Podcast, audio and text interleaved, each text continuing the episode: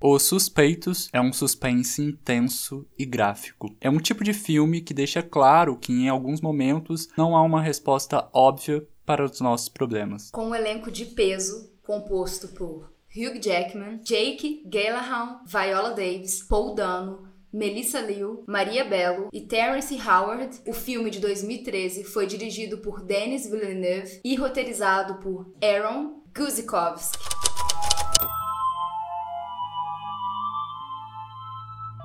Bem-vindos ao Bu. E outras coisas. Eu sou a Mia. Eu sou a Cibele. Eu sou a Ana. E eu sou o Vitor. Oi! Oh. Olares! Olá! Oi, oi, oi! Olá, que tal? Olha que tal? Deixando o recadinho do Apoie-se pra vocês, nós temos duas plataformas de apoio ao canal, que são o Apoie-se e o PicPay. Lá você encontra vários planos com várias recompensas. E se você quiser, se você puder, se você amar o canal, você pode dar uma olhadinha. Vai que algum plano te interessa, você gosta de alguma coisa. E aqui no YouTube, nós temos o Seja Membro, que tem outras recompensas também. Dá uma olhadinha. Tá tudo aqui no link na descrição. E assim, será que a gente pode deixar no ar que amanhã é o aniversário do Bu e que talvez tenha uma surpresa pro pessoal no canal? Pode. Ah, suspense! Então, assim, se vocês estão ouvindo esse podcast hoje, saibam que amanhã vocês podem dar uma passadinha por aqui, porque a gente não ia deixar passar em branco essa data. Amanhã, dia 11 de julho, a gente faz um aninho. Yes! Gente, se amanhã é aniversário do Bu, hoje é aniversário da Ana. Verdade! Estou aqui lembrando. Parabéns pra, você! pra Eu fico com vergonha até Desejo virtualmente. Felicidades. Será? Já fico toda vermelha aqui. Exposed da Ana. Será que Ana vai casar? Quem quer morrer? Nossa! Durante a festinha. Todos nós, porque quem nunca passou essa humilhação? Nossa! E acaba com a brincadeira. Gente, eu sinto vergonha virtualmente, assim, eu fico vermelha, tipo, tá vendo? Eu tô aqui quente por dentro, eu tenho muita vergonha desses negócios de aniversário. Tem, eu sou muito tímida pra essas fofa! coisas. É por isso que eu nunca faço Fica a festa. bochechinha vermelha. Mas, enfim, sigam a gente nas redes sociais, por favor, por favor, porque amanhã a gente faz um ano. E quem sabe até lá a gente bata a nossa meta do burro, uma 10k aqui no YouTube. Então, assim, gente, manda pra todos os amigos de vocês, manda pra todo mundo, pede pra família, pro gato, pro papagaio, pro cachorro, todo mundo se inscrever no canal e seguir a gente no Instagram, que é arroba bui outras coisas, no Twitter, que é arroba bui coisinhas, e sigam a gente nas plataformas de podcast também. Spotify, Deezer e tudo que vocês quiserem. Gente, vale avisar que esse podcast vai ter muito spoiler, porque não tem como falar muito do filme sem contar um pouco da história. E a história em si, ela traz algumas impressões, algumas questões que pode aí ativar alguns gatilhos. Então, sinta-se à vontade de assistir depois, né? Vamos pro filme. Se alguém fizesse mal para quem você ama, machucasse tanto essa pessoa que não houvesse retorno, se você pudesse ter acesso a essa pessoa, o que você faria? Você já pensou sobre isso alguma vez na sua vida? Eu já. Já pensei no que eu faria com alguém que tivesse me feito mal ou pra alguém que eu amo. Os pensamentos que eu tenho sobre isso me faz pensar que realmente eu tô certa quando eu falo que eu não sou quem deve julgar as pessoas. Tem gente que pensa sobre isso e nunca seria capaz mesmo de fazer algo. Outros. É, outros usariam as formas mais sofisticadas para expurgar seus demônios. E dentre essas pessoas estariam até os maiores defensores dos direitos humanos. A hipocrisia permeia a natureza humana. Analisamos de forma fria o que não nos toca na pele, mas quando a lâmina nos fere, nós devolvemos. Por mais que deixemos essas reflexões dormentes, elas vivem lá. Elas estão no fundo dos nossos medos ou nos prazeres mais obscuros. O prazer de ver o vilão ser subjugado, a catarse ao ver a justiça se concretizar, o desprezo pelo indesejado social, tudo isso nos rodeia diariamente. Em obras literárias, filmes, séries, esses são os meios, muitas das vezes, de termos o poder lícito de tortura e mesmo assim mantermos a nossa moralidade. Mas Prisoners não te deixa sentir esse prazer sem o ônus da culpa. Keller Dover, um carpinteiro, vive com sua família composto por sua esposa, a Grace Dover, e os dois filhos, Ralph Dover e Anna Dover, em Brooktown, a 40 quilômetros ao sul de Boston. Durante a temporada ali de férias deles, seus vizinhos Franklin e Nancy Burt os convidam para jantar. As quatro crianças vão brincar ali no bairro, os filhos dele e os filhos dos Burt. As crianças se aproximam de um trailer estacionado em frente a uma casa próxima à casa dos Burt. Depois do jantar, os Dovers e os Burts descobrem que Anna e Joy, a filha dos Burts, desapareceram. O detetive Locke tem a tarefa de encontrá-las. A equipe de busca localiza o trailer, que se encontra estacionado em um posto de gasolina. Quando os policiais cercam o veículo, eles descobrem que um jovem está lá dentro. Os agentes tentam dialogar com o homem, mas de repente ele liga o veículo e colide com uma árvore próxima. O jovem é o Alex. Acontece que o Alex tem um QI de uma criança de 10 anos, então tudo fica muito mais complicado. Inclusive, uma pessoa com QI desse jeito, ela não pode passar pelo polígrafo, né? Porque ela não entende as perguntas que vão ser feitas para ela e tudo mais. Uhum. Então a equipe forense procura ali no trailer evidências de que as meninas estiveram por lá. Só que assim, eles falham, eles não encontram nada. E o Locke, que é o detetive, tenta desesperadamente obter alguma informação do Alex, mas como eles acabam não conseguindo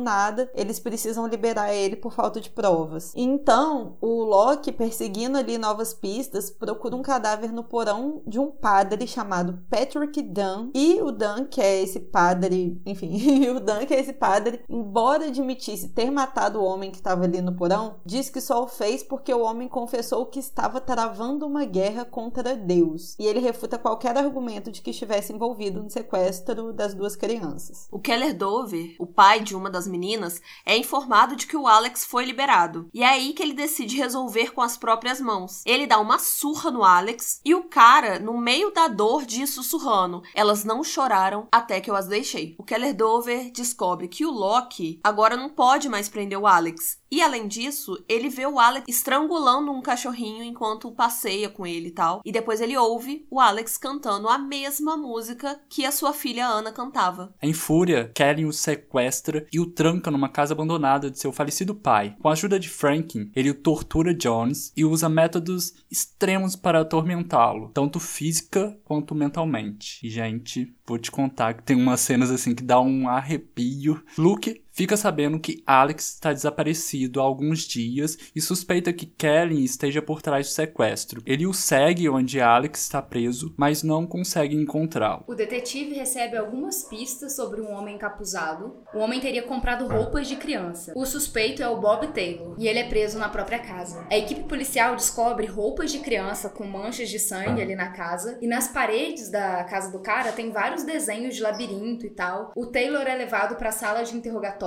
ele confessa ter realizado o sequestro, mas durante uma briga física ali com o Locke, o detetive, ele pega a arma do cara e ele se mata sem revelar mais informações. Nas pesquisas adicionais, a polícia concluiu que o Taylor não tinha nada a ver com o sequestro, mas que ele tinha roubado a roupa das meninas quando ele invadiu a casa delas, enquanto elas estavam desaparecidas. E ele colocou sangue de porco em uma das roupas para criar umas fantasias doidas dele. Kelly, numa tentativa desesperada de obter alguma informação, continua a torturar Alex. Estranhamente, Alex também fala sobre escapar por algum labirinto, o que confirma as trilhas do labirinto de Taylor. Kaylee, agora sem esperança, visita a tia de Alex, a Holly, para encontrar algum raio de esperança para desvendar o desaparecimento das meninas. Holly, enquanto conversa, diz a ele que o comportamento peculiar de Alex se deve a um acidente com cobras. Ela também revela que ela e o marido eram fervorosamente religiosos até que o filho morreu de câncer. O Loki ali, depois de um acesso de raiva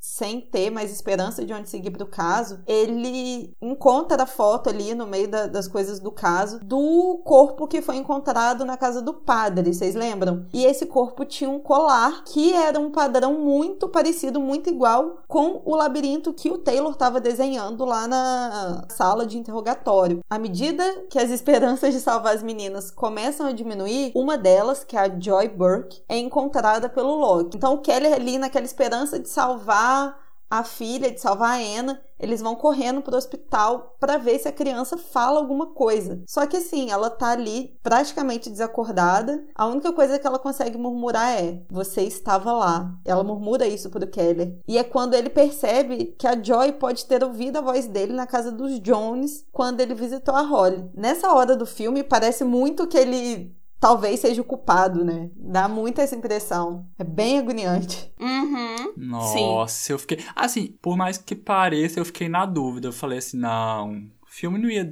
levar pra esse, esse ponto, não. O Locke encontra Alex. Keller prontamente volta para casa da tia do Alex para obter informações. Mas o que ele não esperava era que ela era o sequestrador. Puxando uma arma para ele, a Holly explica que, antes da morte do seu marido, o casal costumava sequestrar muitas crianças como parte de sua missão de guerra a Deus, para vingar a morte do filho. Ela também revela que o Alex foi o primeiro que eles sequestraram.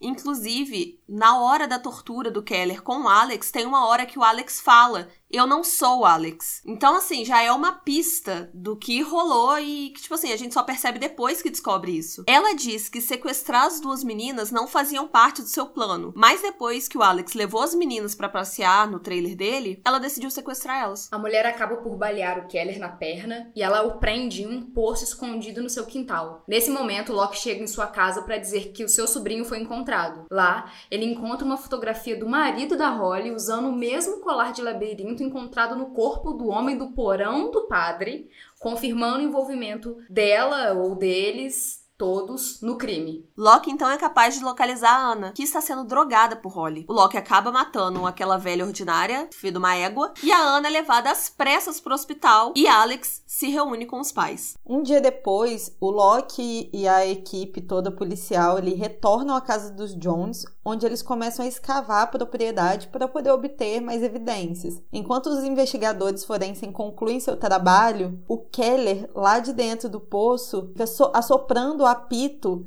da Ana que estava lá, porque elas estavam escondidas lá. E o filme acaba aí, sem se a gente saber se o Loki ouviu o Kelly lá apitando ou se ele foi deixado lá para morrer. E assim, gente, eu amo filme que deixa um ganchinho, sabe? Mas, nossa, me deu um nervoso, um negócio, meu Deus do céu. Algumas pessoas podem dizer que o filme usa a tortura para entretenimento e que defende a prática, já que o Estado não conseguiria fazer a justiça ser consolidada a tempo. Outras pessoas podem ver o filme como uma crítica sobre o próprio ato. Eu acho que é a forma de mostrar como o ser humano pode degradar rapidamente. Apenas é necessário o estímulo certo.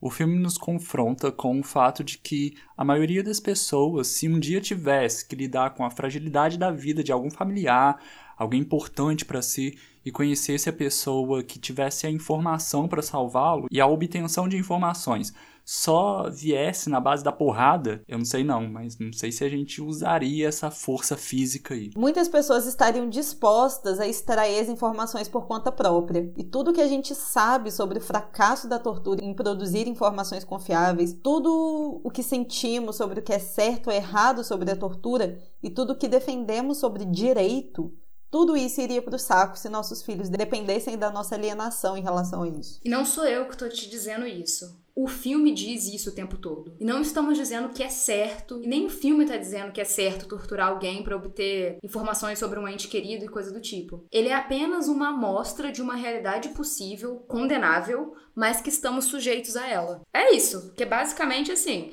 não é que tortura é boa, não dá para justificar essa tortura, porém é um tipo um experimento. O filme é tipo, olha, se botar essas pessoas nessa situação com esses estímulos aqui, é bem possível que elas façam isso. Tá certo? Não, mas é da natureza humana, então é provável que o ser humano faça isso. Então eu acho que assim, não dá para dizer que ele defende a tortura, até porque você não se sente à vontade com a tortura. Você não, eu não me senti satisfeita em ver o Alex sendo torturado. E acho que o filme ainda faz uma coisa que dá um bônus, que é o Alex não teve culpa de nada daquilo. Ele também fazia parte do saco de merda que ele que tava sabe, envolto. O Keller torturou um cara inocente, basicamente. Lógico que ele tem uma parcela de Ele culpas, participou ali. né? talvez ali, se você for pensar de outra forma, mas assim, ele torturou a pessoa errada, porque não era pra torturar o Alex, né? Além do Keller, né, tem a própria questão da personagem da Viola Davis, que ela sabe, né, o que que tá acontecendo, o marido dela quer soltar o Alex, E ela fala assim: olha, a gente não vai se meter nisso, mas não vamos impedir ele de fazer o que ele tem que fazer. E aí é um outro lado, né? Porque muitas vezes a gente fecha os Se olhos. abstém, né? Né? A gente pode saber que tá acontecendo alguma coisa que a gente acha condenável, mas a gente deixa a pessoa seguir ali. É, porque você deixa alguém fazer a merda pra você ter o benefício, né? Não, é isso que eu ia falar, porque mostra o caso do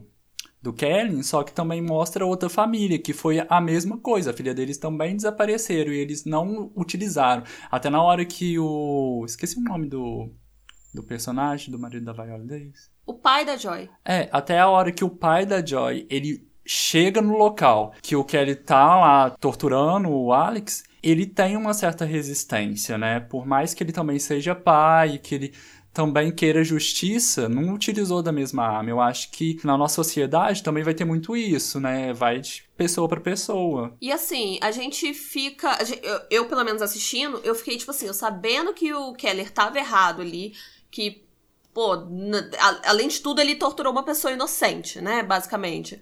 Mas. Em nenhum momento a gente fica, tipo, querendo que ele se foda totalmente, sabe? Porque, cara, ele, a gente consegue entender toda a revolta que ele tá sentindo. Porque realmente, cara, o, o Loki tem momentos do filme que ele é maravilhoso, como o momento que ele salva a Ana, só que tem momentos que ele é um completo de um Ah. banana. Não, é, o filme inteiro ele é maravilhoso. Calma, Sibeli. Ai, tá bom, gente. momento Mas inteiro. assim. Ele ah, deixa uns com fu- aquela cara Ah. perfeita. com Aquele, aquele homem, ele não tem um momento de não perfeição. Ah, gente, pelo amor de Deus, Entende? Com o Hugh. Jackman no filme, você vem me falar isso com o. Hugh Jackman Não, no e filme. foi difícil levar a sério o filme, porque toda hora eu falei assim: Wolverine, solta suas garras. Inclusive, Pelo amor de Deus, não. Toda hora, ninguém gente. sai, não mexe no meu Gente, assim, Jackman. me Inclusive, momento de sugestão. aqui. Não mexe no meu Hugh Jackman, momento gente, pelo de amor de Deus. sugestão de filme aqui, gente. Quem não assistiu Animais Noturnos, por favor, porque esse homem, que homem, meu pai amado, que homem. Que homem. Ah, Que gente, homem. pelo amor de Deus, não acre- não acredito, vocês estão babando esse homem. dizer que homens para, pra, pra gente poder ser monetizado. Gente. Eu Eu nem sou- acho. Eu não acho isso tudo, não. Eu também não, prefiro o meu Hugh Jackman aqui, quietinha. Mas, gente, se você chegou até esse momento do podcast, você não viu esse filme, porque eu sei que tem gente que assiste o podcast, ouve o podcast você vê o filme. Se você não viu, meu amor, veja. Assim, se preparem porque é um filme longo. Ele tem 2 horas e 40, né? Mas assim, eu acho que é muita a intenção, porque em vários momentos, assim, ele até parece arrastado, mas essa tortura do tempo dele, eu acho que é proposital pra gente poder sentir a dor também. isso, eu não senti nem um pouco arrastado. Eu me senti sufocadíssimo o tempo inteiro e nervosa. E eu só pensando, eu só querendo matar a Mia, porque ela que trouxe esse filme. Uhum. E eu assim, gente, eu não tenho psicológico pra isso, não. O próximo filme a gente vai falar de Ursinho Poo, porque eu não quero passar por isso. Eu Não, sou uma idosa com taquicardia. Não Fiquei tenho pensando, paciência. por que, que eu não assisti esse filme antes, gente? Como que eu não sabia desse filme antes? É um filme. Miss tá fazendo uma cara feia pra mim. É, a gente tá reparando. Gente, esse filme é totalmente aliviável. Toda vez que o, o Jake Gyllenhaal aparece na tela, eu fico assim, ah, que filme lindo. Ele Que embeleza o filme, de né? amor e, e, e prazeres aqui. Que Aquela obra. Nossa, que filme Nossa, leve. e quando ele começa assim a aparecer, quando ele tá sem as roupas de frio, só de camisa, assim, com a calça. Vamos falar sobre isso não, que chega, é, arrepia, faz uns negócios ruins. Teve uma hora que a Sibeli falou, tá parecendo a cuequinha. De uma hora que aparece a cuequinha branca dele, tá? Eu reparei, eu reparei. Tava prestando atenção no filme? Tava prestando atenção no filme, mas eu reparei. Esse podcast virou uma ode a Hugh Jackman e a Jake Gyllenhaal. Mas é isso, gente. Eu espero que vocês assistam o filme, que se não pela trama por eles, tá bom? Perfeita. Mas acontece. E pela Viola Davis, porque ela existe. Ela existe, você tem que estar assistindo o Não, filme. apaixonado por ela. Gente, quando ela apareceu, eu pensei assim: que isso, gente? Que elenco é esse? Pelo amor de Deus, para com isso. Não, eu tá amo. querendo esfregar o que é na minha cara. E eu amo a Quando paixão. ela abriu a porta, quando ela abriu a porta, eu já falei, calma, Você já arrasou, Oscar. já é, é bom. dela. Tudo Tem bem. Viola Davis, eu já quero entregar Não. uma estatueta do Oscar. E o personagem dela eu achei ótimo, super combina com ela, tem atitude, vai lá, ela que resolve também. Porque o marido eu achei um banana. tá? Tadinho, mas ele é bonzinho. E ele tem uma cara de bonzinho. o marido dela não tem uma cara de bonzinho. Vocês também acharam isso? E eu assim, gente, esse homem, botaram esse Sim. homem certinho, porque ele tem uma cara de neném, de, de, de que, sabe, uma pessoa. De- é, pessoa fofa. Gente, é Ai, isso. gente. É isso. Quero agradecer a Mia podcast. por me botar esse filme na minha vida. Beijos, É queridos. isso, gente. Eu vou comer bolo hoje. Um beijo, gente. Até terça. Beijo, Até terça. beijo, beijo. Até terça nada, até Beijo. amanhã. Beijo, gente. Até amanhã, mulher. Até amanhã! Até amanhã. Olha! Adiós. Soltamos um spoiler. Au revoir. Adiós! Até mais! Que isso, gente? Para, chega. É tchau. É é só tchau. Tchau. Tchau, tchau, tchau. Mexer comigo ele não mexe, porque se mexesse comigo ele tava correndo um risco. Não fala comigo, não me manda e-mail, não, não faz nada, fica lá na dele. Esse é o problema.